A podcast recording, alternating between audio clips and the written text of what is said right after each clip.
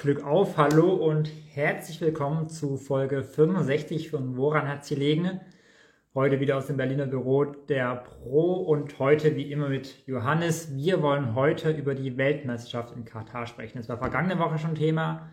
Das wird heute nochmal ein bisschen ausführlicher Thema sein. Das wird vielleicht auch nächste Woche Thema sein. Da gibt es einfach viel zu diskutieren und ich freue mich einfach darauf, äh, mit Johannes auch dieses Thema erneut anzugehen und äh, hole ihn jetzt auch wie immer dazu und wie immer ist das natürlich mit der Hoffnung verbunden, dass es Instagram auch zulässt. Die Einladung ist auf jeden Fall raus an Johannes.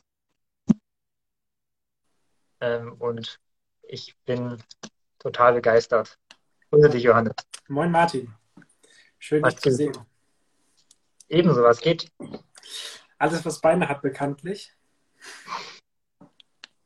Das ist korrekt, ja. Genau. Wie war deine Woche? Äh, moin, Carsten. Ähm, Moin. Schön, toll, würde ich sagen. Äh, viel los. Äh, die, die jetzt das im Podcast hören, wissen es nicht, aber ich glaube, ich bin zwei Minuten zu spät dran von der Zeit. Ich habe gerade noch eine Mail geschrieben, ähm, also sitze noch am Rechner. Äh, von daher volles Programm, viel zu tun, viele Veranstaltungen, viele Termine, viel zu arbeiten. Ähm, der normale Wahnsinn. Aber es macht ja auch Spaß. Ja, das ist das Allerwichtigste, finde ich, dass der Beruf oder das Leben generell Spaß macht, äh, Freude macht und man sich immer wieder freut, aufzustehen. Ähm, so geht es mir auf jeden Fall auch diese Woche. Ähm, war eigentlich eine ganz gute Woche. Also irgendwie ging die relativ schnell vorbei. Das ist auch mal schön, ein schönes Wochenende zu haben. genau, von daher, ähm, nee, ich kann mich gar nicht beklagen. Die Woche war war gut. Gibt es denn so, so ein Highlight diese Woche? Also privat, beruflich, keine Ahnung. Ja, ich weiß gar nicht. Ich glaube jetzt auch nicht. Es war jetzt keine Woche, wo irgendwas Spannendes passiert ist bei mir. Es war eher so eine relativ durchschnittliche Woche, ähm, relativ ruhig. Ja, war bei dir irgendwas? Ja, immer. Äh, ja, also ich überlege gerade, was Anfang der Woche war. Ich verdränge das dann immer, weil es geht, es geht so viel und so schnell, weiß ich gar nicht. Also ich war heute zum Beispiel bei T-Online in der Berliner Redaktion ähm, und habe da eine Redaktionsführung mitgemacht. Mhm. Ähm, die, die Medienakademie, also ein Arbeitszweig von uns sozusagen auch organisiert hat. Das war ganz spannend, so einfach mal äh, sich die Räume anzuschauen. Wir waren eine super kleine Runde, äh, was erst ein bisschen schade war. Und dann, wenn man macht sich Gedanken, Plan organisieren, dann ist es immer schade, wenn nicht so viele dabei sind. Mhm. Aber im Nachhinein, glaube ich, fand ich es dann doch ziemlich cool, äh, weil wir dann halt äh, mit der Journalistin, die uns quasi herumgeführt hat, die Miriam Holstein, äh, de facto die ganze, also zwei Stunden ging es, glaube ich, äh, wie so eine Art Hintergrundgespräch hatten. Also alles off-topic, alles äh, sozusagen äh, nur für unsere Ohren bestimmt. Aber einfach ein offenes und, und ein spannendes Gespräch sozusagen und Diskussion geführt. Und das war tatsächlich ziemlich cool. Ähm, also Wort aus dem Negativen sozusagen dann doch was Gutes. Ja. Ähm, und was diese Woche vor allem ganz cool war, ich habe dir gestern, glaube ich, schon sehr vorgeschwärmt, Johannes. Ähm, ja. Wir machen den Pro-Podcast äh, äh, zur Fußball-Weltmeisterschaft in Katar. Jedenfalls ist es anders. Es geht auch um andere sportethische, fußballethische Themen. Und wir haben äh, gestern die Aufzeichnung für die dritte Folge gemacht, die entweder jetzt gleich noch oder morgen früh online geht, äh, mit Christoph Stugenbrock. Ähm, der war ja bei uns hier im, im Insta Live, hätte fast Podcast gesagt, aber wir machen ja alles. Ähm, auch schon mal zu Gast. Äh, da hat er auch Ägypten quasi live uns berichtet. Und jetzt ist er gerade in Katar. In Folge 4 war er bei uns. In Folge 4, also einer der ersten sogar. Nice. Das hast du sicherlich im Kopf noch gehabt, ne? Natürlich. genau, und mit ihm haben wir die Aufzeichnung gehabt. Ähm, und ich war cool. Ich, ich mag ihn persönlich äh, sehr, sehr. Ich schätze ihn sehr. Es ist ein cooler, cooler Typ. Und äh, es ist inhaltlich sau spannend gewesen. Also es ist ja ein Privileg, was wir beide haben in unserem Job, was viele andere Kollegen, Kolleginnen auch haben Journalismus, dass wir echt, äh, klar, wir haben auch mit Leuten zu tun, mit denen wir uns vielleicht nicht unbedingt äh, ein Feierabendbier trinken. Aber es sind auch sehr viele Leute, die einfach cool sind, die einfach äh, was zu erzählen haben, was erleben. Ähm, und genau das ist, finde ich, bei Christoph immer der Fall, wenn er von Sportereignissen berichtet und uns dann quasi hinter die Kulissen nimmt. Das hat er mit Ägypten gemacht damals. Ich erinnere mich noch, wir haben ihn dann quasi vom Abendbrot äh, weggeholt und er hat sich rausgesetzt und äh, auf dem auf dem Gelände und hat dann mit uns gesprochen und jetzt saß er im Stadion im Pressezentrum und als unsere Aufzeichnung zu Ende war, ist er direkt auf der Tribüne und da äh, stand Spiel an, äh, was er quasi journalistisch klein musste. Also wirklich so mittendrin und du kriegst den Trubel drumherum auch schon mit. Ähm, und äh, also das ist immer sehr spannend, dann auch diese Perspektive von ihm zu haben, die eben jetzt nicht nur in Dokumentation äh, ist oder was man als Fernsehzuschauer wahrnehmen kann. Ähm, ja, lange Rede, kurzer Sinn, das war, glaube ich, tatsächlich für mich äh, sowohl beruflich ein Highlight, Highlight als auch quasi schon privat mit ihm auch wieder mal ein bisschen zu quatschen, auch wenn äh, davor oder danach, also vor oder nach der Aufzeichnung, wenn nicht Zeit war, eben aus Gründen. Er war ein bisschen später schon dran, weil er noch im Stau steckte. Also das sind so eine Geschichten, die gehören zur WM, die nimmst du nicht wahr, wenn du sozusagen nur als Fernsehzuschauer äh, die WM verfolgst. Ja. Ähm, ein, einfach sau spannend so. Deswegen jetzt schon mal Werbung für diesen Podcast. genau. Nee, das waren, glaube ich, für mich so äh, tatsächlich die Highlights und äh, ich rede viel gerade. Aber egal. Und ich finde das Wetter tatsächlich auch irgendwie faszinierend. Also ich mag Sommer sehr, aber ich mag irgendwie auch das Herbstliche, das Winterliche. Und wenn, wenn es so und kalt ist und ich morgens quasi ins Büro gehe oder auf, aus, also aus meiner Wohnung raus, dann auf die Straße und so. Ähm, also irgendwie, obwohl es Berlin ist, also das ist irgendwie ein cooles Gefühl, diese knackige Kälte, diese schon klare Luft für Berlin-Verhältnisse.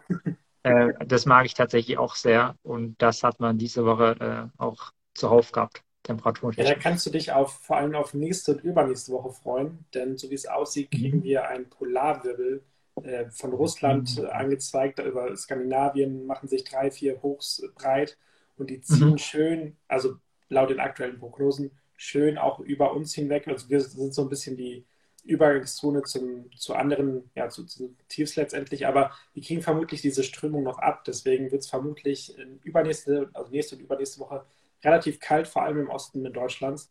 Ähm, da freue ich mich auch schon sehr drauf. Ähm, mal sehen, wie das wird. Aber wie gesagt, das ist ja Wetter und Klima, das ist immer sehr schwer zu, vorherzusagen. Ähm, so zwei, drei, vier Tage kann man recht gut, aber alles, was da hinüber hinausgeht, ähm, das ist alles sehr spekulativ. Ähm, passt natürlich zu Weihnachten, Spekulatius. Aber das ist natürlich ähm, ja schwierig. Und auch nicht heute unser Thema. Und damit mache ich direkt mal weiter. Was ist unser Thema heute? Und zwar die WM. Ähm, und da die große Frage, Martin, an dich. Woran hat es gelegen, dass die FIFA, wenn sie das Wort binden hört, immer an Unterbinden denkt? Ja, Chapeau dafür, Johannes. Das, das zweite Wortspiel heute und wir haben erst acht Minuten Sendung. äh, ja, es hat natürlich äh, mit dem großen Bindenskandal zu tun, äh, oder besser gesagt, die One-Nachbinde, die die FIFA unterbinden möchte und unterbunden hat. Ähm, deswegen denkt sie bei Binden an Unterbinden.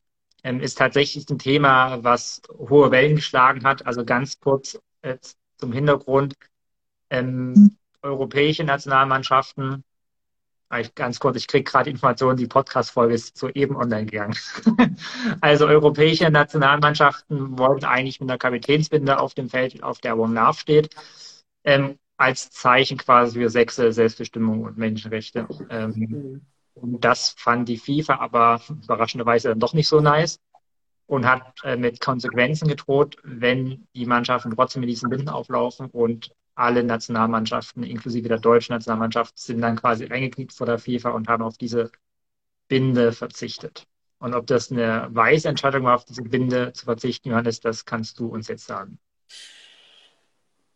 Äh, ich glaube nicht, dass ich das groß äh, in aller Genauigkeit sagen kann. Ähm, ich finde es auf jeden Fall interessant, dass ähm, Deutschland, also Deutschland, die also die, die der DFB letztendlich zieht sich ja so ein bisschen damit aus der Affäre, dass, dass er sagt, ähm, naja gut, es haben halt ein paar Stunden später schon die ersten Mannschaften gespielt, die das betre betreffen würde, äh, dass die die Binde angehabt hätten und dann hätte es vielleicht Strafen gegeben und die wussten noch zu dem, also es wird ja gemunkelt, was ist denn die Strafe äh, von einer gelben Karte für den jeweiligen Spieler bis über Geldstrafen, man weiß es halt nicht so genau. Es wurden halt nur mhm. Strafen mhm. angedeutet und da man da jetzt auch nicht in Kürze irgendwie ja, äh, hohe Strafen irgendwie eingehen wollte, hat man gesagt, wir als Mann, wir als, ich glaube, acht oder neun Mannschaften haben das, glaube ich, gesagt, dass sie es machen wollen. ähm, wir machen es dann jetzt gar nicht, äh, bevor einer es macht und der andere erst nicht, weil also es sollte eine allgemeine Antwort sein. Ähm, und deswegen hat sich da Deutschland so ein bisschen draus gewunden, finde ich, ähm, dass sie gesagt haben, ja gut, entweder alle oder keiner, so nach dem Motto. Ähm, das finde ich so ein bisschen, das kann ich schon auch verstehen. Und trotzdem finde ich diese Antwort ein bisschen schwach. Also es gab dann ja, ich, da kommen wir bestimmt auch gleich nochmal zu, drauf zu sprechen, dieses Zeichen im Sinne von, äh, wir lassen es den Mund nicht verbieten und halten den Mund dabei zu. So. Ähm, das war, glaube ich, auf jeden Fall ein, ein Zeichen, um dagegen wieder was zu erwidern. Ähm, aber letztendlich das, das große Problem, ähm, dass die Menschenrechte, egal welche, ähm, in Doha bzw. in Katar nicht gelebt werden können, teilweise, oder auf der ganzen Welt letztendlich, das ist ja auch ein Zeichen nicht nur für, für Katar, sondern für die ganze Welt, dass man sich zu den Werten bekennt. Das ist natürlich eher schwierig mit dieser Geste äh, irgendwie dann äh, zu deuten. Ähm, von daher hätte ich mir da selbst persönlich auch ja, mehr gewünscht, aber kann durchaus auch verstehen, dass man da sagt, man will sich abstimmen mit den Partnern, mit den Ländern. Ähm, ja, ich glaube, es ist auch ein sehr schwieriges Pflaster, da irgendwie ja zu wissen, was man jetzt macht. Also wie gesagt, es wurden Strafen angedeutet, aber man wusste nicht so was. Zumindest ist das die Antwort, die Flick und Co. sagen. Ähm, man hätte sich auch darauf geeinigt, wenn es jetzt wirklich eine gelbe Karte wäre, wenn das ganz klar, klipp und klar gesagt wäre, hätte man das locker hingenommen, ähm, auch als DFB-Mannschaft. Aber das weiß man halt nicht. Deswegen ähm, würde ich sagen, der Umgang, der damit gefahren wurde, ja, ist verständlich, aber ist zumindest auch ein Teil, äh, also ein, Großteil, würde ich sagen, Deutschlands äh, findet diese äh, Geste letztendlich einfach viel zu wenig, äh, die, die gemacht wurde und ähm, hätte sich, glaube ich, auch mehr gewünscht und hätte auch den DFB ruhig auch ähm, also ich glaube, sie hätten auch den DFB unterstützt, äh, wenn der DFB jetzt irgendwie eine Geldstrafe bezahlen müssen. Ich glaube, da hätte Deutschland äh, eine Spendenaktion gestartet, dann wäre es gelaufen, so nach dem Motto. Ähm, deswegen, um es nochmal ganz kurz runterzubrechen, ich glaube, ähm, es ist etwa äh, zumindest ein Zeichen passiert, aber es ist natürlich, das große Zeichen ist ausgeblieben. Ja, ähm, ganz kurz zur Erklärung. In diesen beiden Sprechpausen soeben hat Johannes sich den Mund zugehalten, um die Geste nach, nachzustellen. also war kein Aufsetzer oder so, sondern äh, die Einladung sozusagen live anzuschauen und das dann auch hinzubekommen und nicht nur nachzuhören. Äh, ja, also ich äh, finde tatsächlich, äh, dass es ein super, super, super schwaches Zeichen ist. Also ähm, vor allem, weil dann vorher auch von Thomas Müller und anderen angekündigt worden ist, dass man nicht erwarten soll, dass da was kommt und dann kommt das und der DFB verkauft das, als wäre das das Größte der Welt. Äh, das ist für mich ehrlich gesagt eine, eine, so schwache Geste, die hätte man sich sparen können und zwar komplett. Also den Mund zuzuhalten. Ja, ja. Ähm, vor allem nach dem, was vorher kommuniziert wurde, dann stellt man sich hin, als ja, wir machen jetzt doch irgendwas ab, also absolut für den Arsch so. Ne? Also kann man sich streiten, vielleicht besser als gar nichts, aber ich finde, in dem Fall ist wirklich gar nichts, oder wäre gar nichts besser gewesen ähm, als, als das. Ähm, weil es eben mit dem, was davor gesagt wurde, nicht übereinstimmt. Also man kann ja sagen, als Sportler sind wir da, um auch Sport zu machen. Und äh, Thomas Müller hat das ja gesagt, äh, einmalige Chance, wobei man sagen muss, es ist seine vierte Weltmeisterschaft, er ist Weltmeister. Also von daher ist die Aussage von Thomas Müller ja, das von Niklas Füllkrug, dann kann man eher nachvollziehen. Er wird nie wieder bei einer WM stehen wahrscheinlich. Thomas Müller zum vierten Mal Weltmeister. Es ist auch irgendwie schwierig nachzuvollziehen. Er sagt, das ist eine einmalige Chance. So, wenngleich der Gedankengang natürlich nachvollziehbar ist, dass ein Sportleben arbeitet man auf solche Ereignisse zu. Ja. Ähm, ich hatte jetzt diese Woche mit jemandem ein Gespräch gehabt, und da ging es eben auch um diese Frage. Ähm, und ich sagte, und äh, auch wenn es unrealistisch ist. Ne? Also ich, aber ich denke, so wie ich hatte mir vorgestellt, was wäre das für ein Zeichen, wenn Deutschland aus der WM ausscheidet, eben genau wegen dieser Bindensache. Äh, wie auch immer, durch Punktabzug oder ich weiß gar nicht, wie die Regelung wäre. Neuer sieht gelb, weil er die Binde trägt, er trägt sie weiter, sieht gelb-rot, der nächste kriegt die Binde, sieht gelb, weil er die Binde Also weißt du so, so ein Spiel wird quasi zu wenig, wird nur drei gewertet, Abbruch so. Ähm, wenn, wenn so ein Szenario passiert wäre, was wahrscheinlich utopisch ist, offensichtlich, ne? Aber so in meiner Vorstellung, und die scheiden aus, eben wegen dieser Binde, und die fliegen zurück nach Berlin. Berlin wäre voll. Also ich glaube, da wäre die Fanmeile bei dem Weltmeistertitel dann 2014 wäre ein Witz dagegen. Also wenn die wirklich durch dieses Zeichen ausscheiden würden, ich glaube, die würden sich unsterblich machen.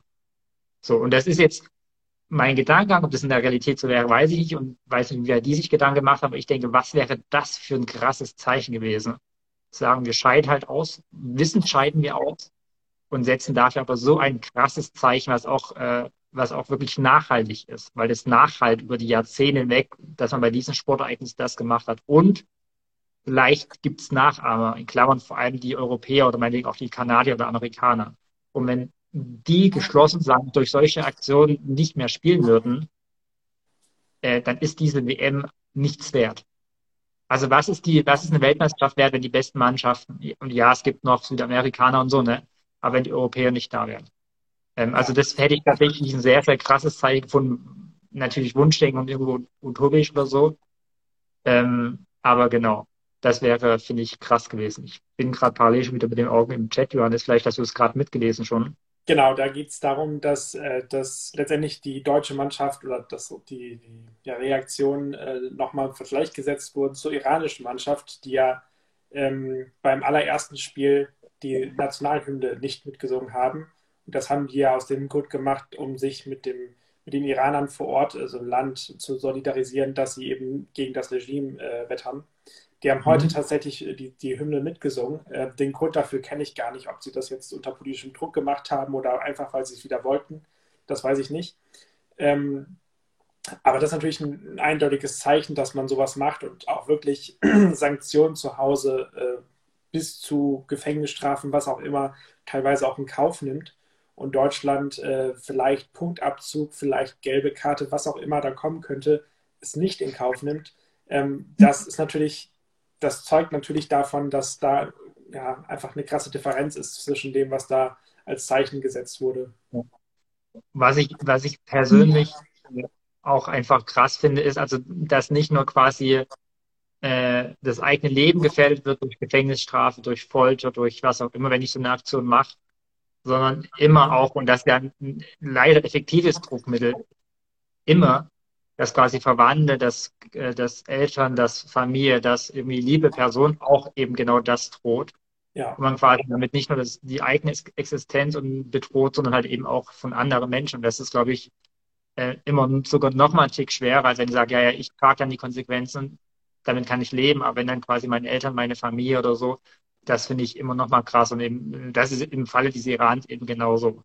Den, den Sportlern drohen Selbstkonsequenzen und eben deren Angehörige in, im Iran ebenso.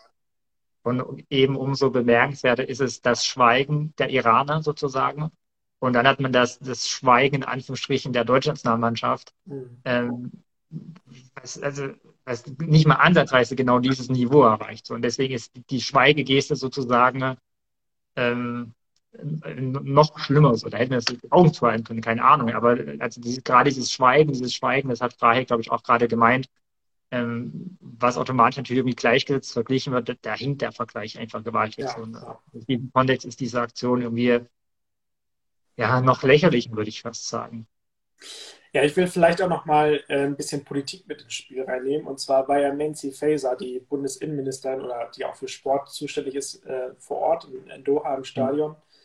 Und sie hat äh, letztendlich die Binde getragen, die One Love Binde. Ähm, Ihr drohen, glaube ich, keine Strafen. Jedenfalls habe ich davon nichts mitbekommen. Ähm, nee. Sie saß neben Infantino im Stadion unter anderem und äh, wurde ja auch jetzt gefeiert in den Medien als unsere Rettung. Also endlich bezieht mal jemand Stellung. Wie hast du das Ganze gesehen? Ähm, findest du, das ist eine, eine, gelungene Aktion oder siehst du es eher als, ja, das war das Mindeste, was passieren kann und vielleicht sogar eher das noch zu schwach? Ja, ähm, also als kleine Vorbewerbung, vielleicht bin ich mittlerweile aufgrund, äh, also aufgrund dieser Gesamtdiskussion einfach super pessimistisch so schon und habe da, aber auch das fand ich ehrlich gesagt. Also klar ist es sicherlich besser, als hinzufahren, ohne was zu machen, mhm. möglicherweise. Aber auch, also, auch das ist, ähm, wem hilft das so? Also weißt du, auch, auch da so, also welches Zeichen setzt die so? Also ein Zeichen, das haben wir, glaube ich, in den Kommentaren bei uns auch geschrieben, das habe ich auf Twitter mehrfach gelesen, ein Zeichen äh, hat immer auch Konsequenzen, wenn man das setzt oder kann Konsequenzen haben. Und wenn jetzt die Innenministerin quasi da, also was, was, ihr kann ja gar nichts passieren so.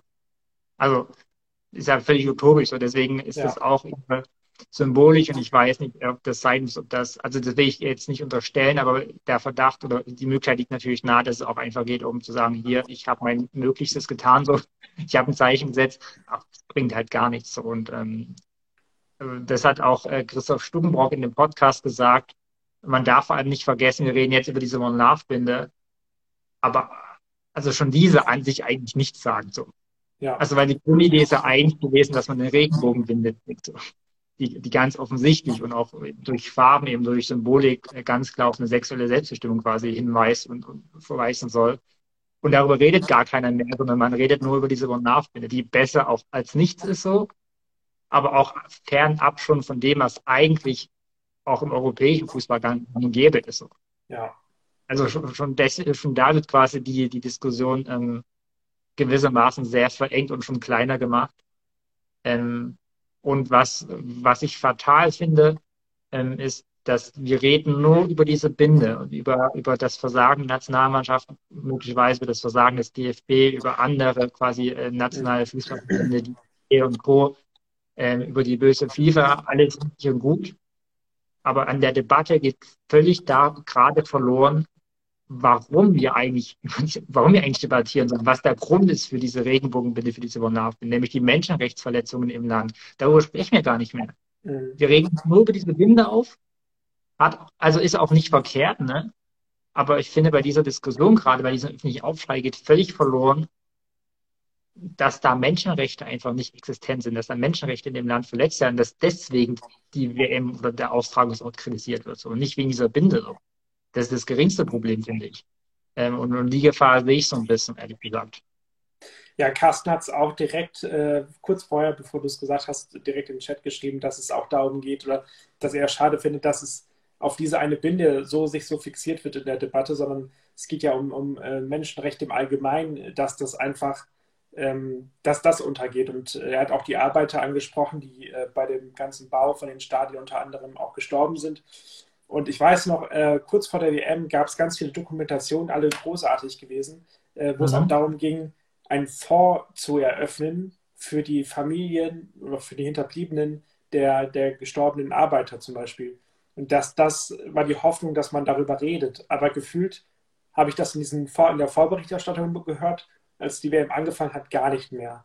Und das, ähm, ja, nach, also jetzt habe ich gerade nochmal drüber nachgedacht, das macht mich echt traurig, ähm, weil im Grunde alles, was gemacht wurde, auch von öffentlich-rechtlicher Seite zum Beispiel, oder generell so als Journalisten oder Menschenrechtsorganisationen vor allem, die, das verpufft einfach gerade alles ein bisschen, weil die Diskussion sich immerhin um etwas richtig Wichtiges dreht, keine Frage, aber es, es geht einfach viel verloren und das ähm, ja, müssen wir, glaube ich, in der Debatte noch in den drei Wochen, die jetzt noch bleiben, wo die Welt hinguckt, ähm, muss sich das oder ist meine Hoffnung, dass sich das noch ändert, dass es darum geht, wie die Stellung der Frau ist in dem Land, wie es darum geht, dass die Arbeiter, die gestorben sind, dass die Familien wirklich bezahlt werden, dass sie wirklich Geld bekommen als Ausgleich, das ist das Mindeste. Dass es darum geht, wie geht man mit behinderten Menschen um, dass es darum geht, wie ist Bildung dort, dass es nicht einseitig ist, sondern dass es halt wirklich äh, ja, universell ist, universelle Menschenrechte. Und das ist halt ja, das, das Traurige und da gebe ich dir vollkommen recht, dass das äh, gerade einfach verloren geht in der Debatte und dass wir vielleicht nicht nur als deutsche Medien, sondern als äh, weltweit müssen wir, glaube ich, nochmal genauer da hingucken und dürfen uns nicht auf ähm, ja, so ein Symbol vielleicht wie die Binde, das ist ja auch ein symbolischer Wert dahinter, äh, dürfen uns, glaube ich, nicht nur darauf äh, beschränken der ist ein spannender Punkt mit dem, mit diesem, mit diesem Fonds, mit diesen Entschädigungszahlungen sozusagen für die, für die Familien äh, der ums Leben gekommenen äh, Arbeiter Arbeiterinnen. Ähm, weil, also auch das haben wir mit Christoph, ich will jetzt nicht spoilern so auch, aber auch das haben wir mit Christoph besprochen so und das also ist super spannend gewesen, weil er erzählte, dass das ja geplant war. Ja. Und dann, dann fragt ihn, naja, also an sich ist es ja schon, während man das geplant hat, ist ja ein Witz gewesen, ehrlich gesagt, dieser, also nicht die Idee und nicht das Anliegen, ne? Aber wenn ich quasi die Menschen oder die Familien in der Bibel entschädigen möchte, dann setzt ja voraus, dass ich eine Kenntnis darüber habe, wer denn ums Leben gekommen ist. Und das setzt wiederum voraus, dass die Kataris mit offenen Karten spielen und sagen, so und so viele Arbeiter sind tatsächlich ums Leben gekommen. Weil wir reden von 6000 Pi mal Daumen, sage ich mal, die auf den Baustellen für diese Staaten ums Leben gekommen sind, laut MSD, von 15.000 die während oder seit der Vergabe insgesamt im Land umsehen kommen auf Baustellen. Also ich, die Zahlen stimmen sicherlich mehr oder weniger. Ja? Also aber die offiziellen Angaben sind, weiß ich nicht, 30. Die Infantino sagt drei. Ähm, wenn man sagt, man möchte die entschädigen, die Hinterbliebenen, dann bedingt es, dass Katar zugibt, ja, es sind tatsächlich diese 5000 und hier habt ihr Kontaktdaten und das soll nicht absolvieren. Weil dann würde Katar zugeben müssen, wie viele wirklich ins Leben kommen sind, was man ja strikt leugnet. Ähm, also auch deswegen ist dieser Fonds, äh, so gut wie er ist und wichtig wie er wäre, eigentlich von Beginn an schon zum Scheitern verurteilt, äh, weil, wie gesagt, die Voraussetzung wäre, dass Katar mitspielt. Und das ist ja unrealistisch. Ja, und das wäre im Grunde ja auch ein Schuldeingeständnis, dass es eben so war. Und äh, da muss man halt Flagge zeigen. ähm, und das ist natürlich gerade dort echt sehr schwer. Also in allen, äh, auf allen Seiten letztendlich. Ja, ein Punkt, den du gerade auch schon angesprochen hast, was ich auch äh, wichtig finde, ähm, dass die Regenbogenfahne ja auch nur eine Menschenrechtsverletzung schlussendlich ähm, beleuchtet. Eine sehr wichtige, gar keine Frage, aber wir, wir reden, was gerade schon angesprochen, ja. Ähm, über, über Chancengleichheit im Land, über generellen Umgang mit Arbeitsmigranten, äh, über Religionsfreiheit oder besser gesagt, die Abwesenheit von Religionsfreiheit, ne. Und all das steckt ja noch nicht mal in dieser Binde drinne, so. Also von daher ist es wirklich, glaube ich, notwendig, dass diese Diskussion viel, viel breiter und größer geführt wird und vor allem wirklich auch nachhaltig geführt wird im Sinne von, wir vergessen die Menschen im Land nicht, wenn die Weltmeisterschaft zu Ende ist und im Sinne von, äh, wir schauen hin, wohin quasi Weltmeisterschaften, Olympische Spiele, andere Sportereignisse vergeben werden. Ich glaube, ich habe heute gelesen, Saudi-Arabien möchte äh, 2030, äh, glaube ich, äh, die Weltmeisterschaft ausrichten. Ehrlich gesagt, würde mich das nicht überraschen, wenn die den Zuschlag bekommen. Aber genau da geht es ja schon los. Ne? Also das sogar, also so, so die Dreistigkeit, so direkt nach dieser Diskussion zu haben und zu sagen, äh, ja, 2030 sind wir bereit. Also das also wäre absurd, aber leider auch der FIFA zuzutrauen, ehrlich gesagt. Ja, absolut. Ähm, es, es muss halt sich grundlegend was ändern, strukturell. Und das kann, also ich glaube, das wird nicht von heute auf morgen passieren. Das kann auch, sowas kann nicht von heute auf morgen passieren. Deswegen reichen vier Wochen Fußball-WM auch nicht, um ein Land irgendwie von eher schwierig bis eher gut äh, hinzukriegen. Ähm, das ist halt einfach nicht möglich und das ist ja auch nicht, nicht Sinn und Zweck einer WM. Ähm, aber es, also Nancy Faeser hat zum Beispiel auch, also die Innenministerin von Deutschland hat ja auch unter anderem gesagt, sie möchte nach wie vor, auch wenn die WM vorbei ist, immer mehr, immer mal wieder dorthin fliegen, immer mal wieder gucken, was ist passiert. Ob sie es am Ende macht, weiß man nicht. Ähm, da will ich jetzt auch gar nicht sagen, dass sie es nicht macht oder dass sie es macht. Aber ich glaube, es, es, braucht vor allem Politik, die da, also Politik muss da hingucken nach wie vor, weil der Sport, der geht weiter. Also der Sport zieht irgendwo anders hin und der Sport kümmert sich dann ja nicht mehr darum, weil ist dann vorbei so. Aber Politik ja. hat, glaube ich, die Aufgabe ist, also so verstehe ich Politik, beständig immer drauf zu schauen, beständig zu sein, immer dabei zu bleiben, am Ball zu bleiben. Und das sind natürlich dann auch die Akteure wichtig, in dem Fall ähm, Nancy Faeser und Co., und dass sie es halt wirklich auch machen ähm, ich glaube, das kann man sich einfach nur ja, erhoffen, dass das wirklich so weitergeht und dass, wenn irgendwann eine andere Bundesregierung da ist, äh, auch das weitergeht, dass man nach wie vor immer wieder kritisiert, auch gegenüber China zum Beispiel. Also wir haben ja auch darüber schon einen großen Diskurs immer mal wieder gehabt. Ähm, wie geht man mit China um, mit anderen Staaten? Ähm, wie kann man Menschen vor Ort helfen? Ganz, ganz, ganz praktisch. Und trotzdem mit den, mit den Menschen, also mit, mit den Ländern irgendwie wirtschaftlich agieren. Wie kann man den Menschen vor Ort helfen, wie kann man das wie besser gestalten und trotzdem mit den Ländern ja, Austausch haben, Beziehungen, Zusammenarbeit, äh, Sport, Veranstaltungen, wie auch immer. Ich glaube, da ist noch ein weiter Weg zu gehen und vor allem ist es, glaube ich, ein echt schwieriger Spagat. Ja, dieser Weg wird steinig sein. Und schwer. Äh, und, und schwer, wird steinig und schwer sein. Ähm, und es wird kein leichter sein. Nee, also ja, also klar, absolute Zustimmung so. Ähm, wie gesagt, ich bin bei dem Thema insgesamt gerade ein bisschen pessimistisch. Ähm, also was, was Sportereignisse betrifft, das hast du ja schlussendlich jetzt auch nicht behauptet, aber das habe ich, glaube ich, in der vergangenen Woche schon gesagt, dass es eben äh, nach einer FDP-Anfrage 2020 die Antwort der Bundesregierung gab, dass Sportereignisse in den letzten Jahrzehnten zu keinerlei Verbesserung in autokratisch geführten Ländern äh, geführt haben. Ja. Ähm, von daher wird die WM auch null Effekt haben. So. Ähm, und äh, das, das, die Kunst ist, ist sozusagen politisch äh, den Kataris in dem Fall jetzt irgendwie deutlich zu machen, dass es gut ist, wenn Menschenrechte existieren. Aber ich glaube, das sehen sie nicht. Und wir haben, hätten auch kein Druckmittel, um ihnen das quasi aufzuzwingen, sage ich mal. Also ganz salopp gesagt. Ne? Weil wir sind in der Abhängigkeit von Katar ähm, schon schon vor der Weltmeisterschaft, beziehungsweise vor dem Ukraine-Krieg gewesen, jetzt umso mehr, äh, Stichwort Gas. Ähm, also wir haben auch wenig Argumente, außer dass es gut ist für Menschen, Menschenrechte zu haben. Und dass jeder das Recht hat auf, auf, auf Religion, sexuelle Entfaltung und, und, und. Ne? Ähm, deswegen ist es echt, äh, ist eine Aufgabe, du hast es beschrieben, es ist eine notwendige Aufgabe, die, glaube ich, auch schon als solche erkannt wird, auch mit Annalena Baerbock im Außenministerium. Ähm, aber was Erfolgsaussichten betrifft, äh, weiß ich nicht. Das heißt nicht, dass man es nicht probieren darf. Also ne, das wäre auch die, die absolut falsche Schlussfolgerung und sagen, naja, wenn die Erfolgsaussichten schlecht sind, lassen wir es. Also gar nicht. Äh, aber aus meiner Sicht, sozusagen, die ich jetzt einnehmen, weiß ich nicht so. Äh, die, die, ich glaube, eine Erkenntnis, die man treffen muss und treffen sollte, äh, ist eben sich zu überlegen, äh, also von sportlicher Seite, wem geben wir diese Veranstaltung, von politischer Seite, mit wem gehen wir abhängigkeitsmachende Beziehungen ein. So, ne? Also wir sind in vielen Ländern in der Abhängigkeit so, das liegt in der Natur der Sache, der Globalisierung auch, aber sich jetzt wirklich überlegen, Stichwort Hamburger Hafen, haben wir auch schon drüber gesprochen, da muss ich mich da jetzt wirklich noch mehr in die Abhängigkeit von China begeben, obwohl alle sagen, also A, warnen alle und B, sagen alle, was wir in Russland gerade erleben und mit Russland, das wird China auch sein, also in diese Abhängigkeit und dann äh, genau, also einfach so, äh, da wünsche ich mir einfach intelligentes politisches Handeln, um das kurz zu machen. Ich stimme dem komplett zu und unterschreibe das.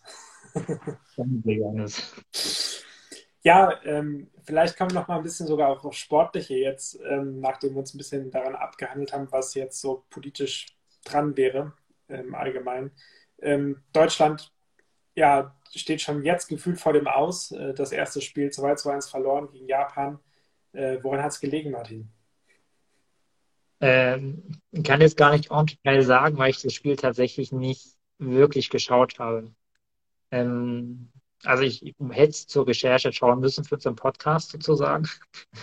ähm, äh, unsere Kollege oder unser Geschäftsführer hat auch gesagt, wir dürfen es während der Arbeitszeit sozusagen schauen. Ich habe aber tatsächlich so viel zu tun gehabt, dass ich schlussendlich nur, äh, also ich hatte es aufgehabt schon den Stream, aber hatte immer nur die Audio auf dem Ohr und habe nur bei den Ton schnell umgeschaltet. Ähm, ja, schwierig zu sagen. Ich, also das, was ich wahrgenommen und mitbekommen habe, ist ja, dass eigentlich die erste Halbzeit absolut okay war. Mhm. Ähm, und dass dann halt die Chancen nicht genutzt worden sind, so ist Fußball, am Ende verliert man. Ähm, kann man jetzt nicht, nichts dran ändern, muss nach vorne blicken gegen Spanien, wird allerdings, glaube ich, äh, sehr, sehr schwer. Ich habe auf Deutschland ja als Weltmeister getippt, aber ich muss realistischerweise sagen, dass ich es hoffe natürlich, dass sie am Sonntag gewinnen gegen Spanien, aber ich sehe es nicht, wenn ich ehrlich bin. Nee, ich auch nicht. Also ich habe äh, selbst auch nicht das Spiel geguckt. Ich habe noch keine Minute von dieser WM geguckt, ähm, außer an der Tagesschau und einer Zusammenfassung vielleicht. Aber ja.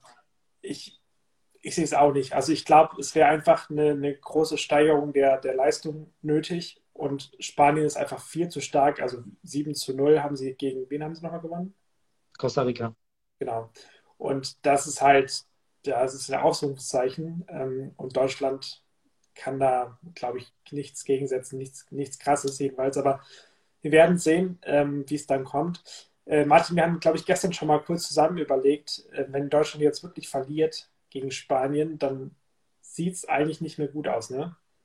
Nee, also ich hoffe, ich, ich, ich, äh, wir haben ja überlegt, und das da überlegt, ob wir Denkfehler drin haben.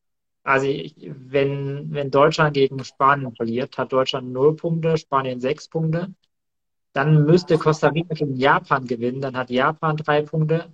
Vom ersten Spieler gegen Deutschland, dann hat Costa Rica drei Punkte. Und dann müsste Deutschland am letzten Spieler gegen Costa Rica gewinnen, kommt auch auf drei Punkte. Und Japan müsste gegen Spanien verlieren, dann hat Spanien neun Punkte und alle anderen drei Mannschaften haben jeweils drei Punkte. Und dann kommt es auf das Torverhältnis an den direkten Vergleich. Also auch dann gibt es sozusagen auch eine Chance. Und gerade Costa Rica hat sieben 0 schon verloren. Das heißt, deren Torverhältnis ist so im Arsch. Ähm, also ich glaube, dann ist es rechnerisch noch möglich, wenn ich jetzt eben keinen Denkfehler drin habe. Ähm, aber ja, also ich glaube, wenn sie verlieren, davon gehe ich aus, dann, dann war es das schlussendlich so. Weil dann muss sonst sehr, sehr viel zusammenkommen.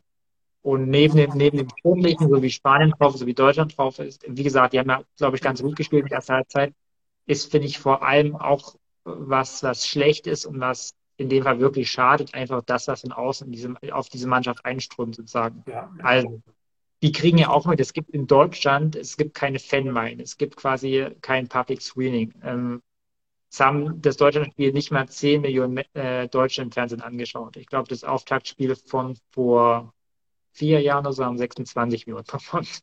Also 10 Millionen klingt viel, ist über Marktanteil, aber im Verhältnis zu anderen Weltmeisterschaften oder Deutschlandspielen ist es halt super, super wenig. So, das kriegen die natürlich auch mit in Katar, dass da im Land keine Begeisterung aufkommt, keine Unterstützung aufkommt, es schaut keiner TV an. Dann haben wir diese Diskussion äh, mit der Kapitänsbinde, äh, haben wir die Diskussion mit einem möglichen Boykott, haben wir so eine, haben wir dann Diskussion, dieses Mund zu halten. Auch alles negativ, das kriegen die natürlich auch über Social Media. Äh, dann wird gesagt, es gibt in der Mannschaft äh, Unstimmigkeiten zwischen dem Dortmund-Block, zwischen dem Bayern-Block. Äh, wegen der Niederlage macht man sich gegenseitig Vorwürfe. Ähm, also auch, auch von diesen, ich sag mal, soften Umständen spricht gar nichts dafür, dass, äh, dass jetzt irgendwie noch ein Gefühl aufkommt, noch Motivation aufkommt. Ja, wenn ich die iranische Mannschaft anschaue, die sagen vielleicht, wir spielen für die Demonstranten im Land. So, das ist also mehr, mehr Push-Faktor geht ja gar nicht so. Und das fehlt, glaube ich, der Nationalmannschaft völlig so, ehrlich gesagt. Ähm, und deswegen kommt neben dem Sportlichen, ehrlich gesagt, finde ich das auch als, als Argumente dazu, die ehrlich gesagt gegen den Sieg für die, äh, gegen die Spanier sprechen. Ja. Wie hast du, äh, bist du irgendein Tippspiel aktiv für die WM? Ja, bin ich äh, tatsächlich. Äh, und und äh, wie tippst du das Spiel? Souverän, souverän, souverän auf Platz 1 möchte ich da noch betonen. Souverän auf Platz 1 im Tippspiel. Sorry, was war deine Frage? Ich habe es gerade nicht gehört. Wie du denn das Spiel tippst, also Deutschland gegen Spanien? Oh, ich habe es noch gar nicht getippt. Ist eine gute Frage. Ich glaube, das ist eine gute Frage. Ich glaube, ich würde äh, in Kauf nehmen, Punkte zu verlieren und auf den Deutschland-Sieg tippen mutig. Nee, Quatsch. Ich würde auf eine Deutschland-Niederlage tippen. Weil wenn sie nämlich wirklich verlieren, dann freue ich mich immer, dass ich Punkte beim Tippspiel bekomme. Das ist noch cleverer. Im Chat steht gerade Hendrik, hallo, hallo, hallo Hendrik, ähm, der ist 5-2. Ja, genau, das ist, das ist die Logik dahinter, Johannes. Wenn ich jetzt auf eine, wenn ich auf eine Niederlage von Deutschland tippe und die gewinnt, dann freue ich mich, dann habe ich beim Tippspiel verloren, aber freue mich, dass sie gewonnen haben. Wenn sie aber verlieren, dann kriege ich immer Punkte beim Tippspiel. Also so oder so eine Win-Win-Situation. Nee, also ich hoffe natürlich, dass sie gewinnen, aber äh, ich glaube, ich tippe schon auf Niederlage. Hendrik, genau. Nee, Hendrik heißt der junge Mann. 5-2 und Carsten tippt 3-0 für Spanien. Also wir haben hier Grüße geht raus hin. Nein, äh, ja, ich glaube, also hier sieht es nicht so aus, als ob irgendjemand auf Deutschland tippen. Nee, also ich denke 3-1 für Spanien. Ist mein Tipp.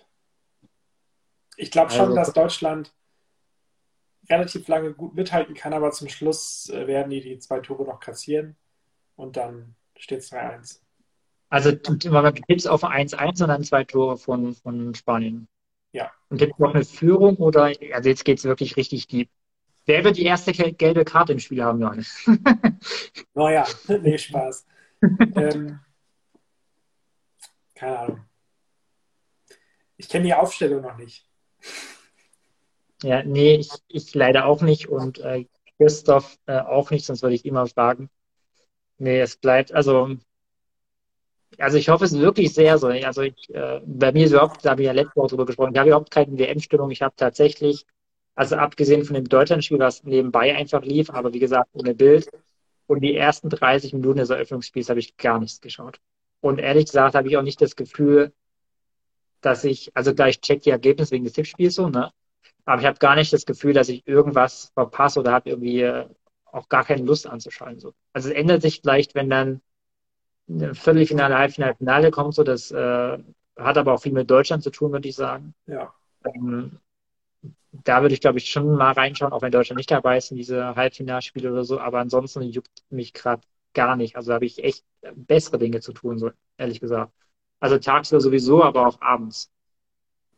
Ja, so geht es mir auch. Also ich habe, wie gesagt, noch gar nichts geguckt und vermisse nichts. Und ich war früher, ich habe immer versucht, alle Spiele zu gucken.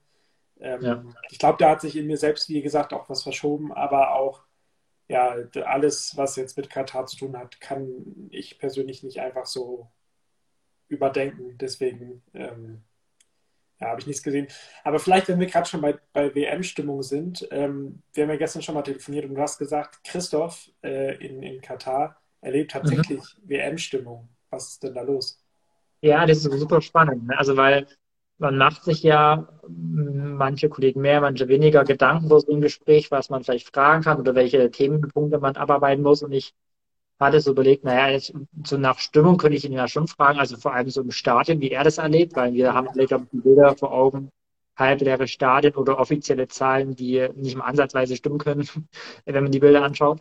Genau, und hatte dann äh, Christoph eben gefragt, wie er so diese Stimmung auch im Land wahrnimmt. Ja, also weil äh, habe das mit 2006 verglichen, da war ja einfach jeder in Deutschland von dem, von dem WM-Fieber gepackt und äh, ob es Vergleichbares oder Ansatz Vergleichbares in Katar gibt. Und bin fest davon ausgegangen gesagt, nee, gar nicht. Und das ist ja auch das, was viele Orts lesen. Das ist keine Fußballnation, da kommt nichts auf. Aber er meint, es ist tatsächlich schon sowas wie Euphorie da. Ähm, also er hat gesagt, wenn er mit dem Uber-Fahrer spricht, wenn er im Supermarkt mit Leuten spricht, er wird angesprochen, die fragen, wer er ist, woher er kommt, welches Land er ist. Also da gibt schon natürlich nicht zu vergleichen mit dem, was 2006 war, als wirklich äh, 80 Millionen mitgefiebert haben. Aber es gibt tatsächlich äh, sowas wie eine Euphorie, meinte er. Also es wäre zu sagen, es interessiert gar keinen im Land. Ähm, er kann natürlich auch nicht mit allen sprechen, sondern mit den Arbeitsmigranten, die ja, ja. nicht auf der Straße, kann die fragen. Und die werden sicherlich anderes im Kopf haben als eine WM-Stimmung auch. Ähm, aber ansonsten gibt es tatsächlich bei den Menschen schon sowas wie Euphorie, meinte er. Ich glaube, es war direkt sogar die Formulierung, sowas oder schon eine gewisse Euphorie. So. Ähm, was ich äh, vorher jetzt auch nirgendwo gelesen hatte, so, und das, äh, um darauf nochmal zurückzukommen, was ich zu Beginn sagte, das ist halt cool, wenn man mit, mit so einem Menschen redet, der halt wirklich äh, mit drin ist und das miterlebt. Und auch deswegen ist es wichtig, ehrlich gesagt, äh, dass Journalisten vor Ort sind. Auch das war eine Frage, ne?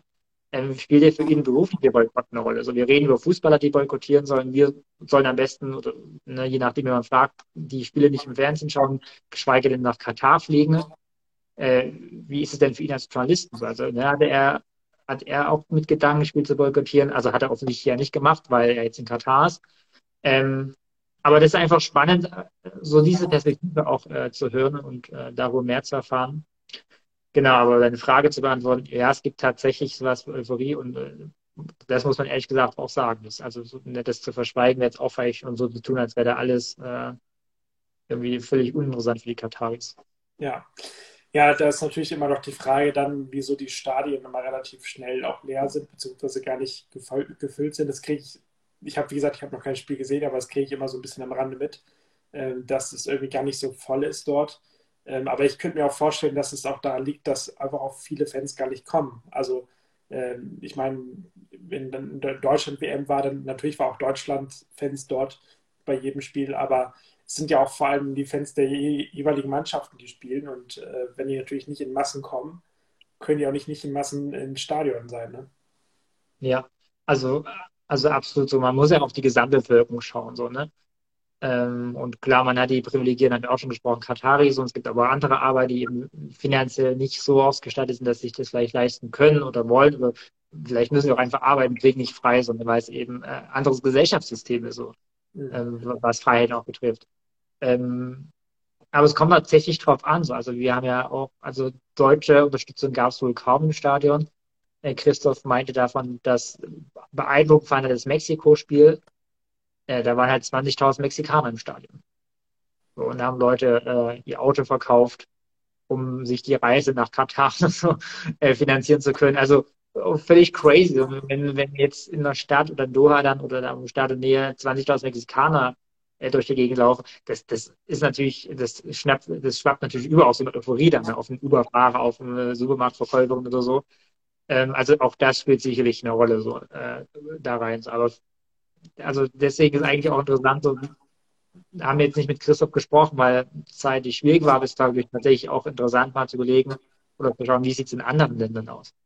also in Deutschland wird medial das zu rechten Klammern alles super negativ gesehen und eben auch darauf hingewiesen. Absolut richtig. Ja, aber ist es vielleicht äh, ein Alleinstellungsmerkmal für, für Deutschland so, oder vielleicht für, für andere westeuropäische Länder? So, wie sieht es aus in Südamerika, in Kanada, USA, Nordamerika sozusagen? Ne? Ja. Ähm, also haben, haben die auch diesen super kritischen Blick, äh, Japan, Südkorea oder so? Oder haben die eigentlich wirklich diese Begeisterung, die wir von anderen Jahren kennen? Also auch das ist eine spannende Frage, die ich nicht beantworten kann, aber ich würde sie gerne mal auftun. So. Ja, ich kann sie tatsächlich auch nicht beantworten. Wer hätte es gedacht? Aber ja, vielleicht können wir da ja mal irgendwie irgendeinen Gast noch zu schalten oder uns mal irgendwas überlegen. Ja. Genau. Ich glaube, äh, wir haben jetzt viel gesprochen, ähm, viel nochmal nachgedacht darüber, was mit dieser WM passiert und welche Symbole wichtig sind und ja, wie Menschenrechte letztendlich ja auch irgendwie ja, nachhaltig auch passieren können und durchgesetzt werden können. Und natürlich die große Frage, was jetzt mit Deutschland passiert. Ich danke dir fürs Gespräch, es war richtig cool, mal wieder. Äh, mir bleibt im Grunde eigentlich nur eine große Frage zu stellen, Martin. Was passiert denn nächste Woche so politisch?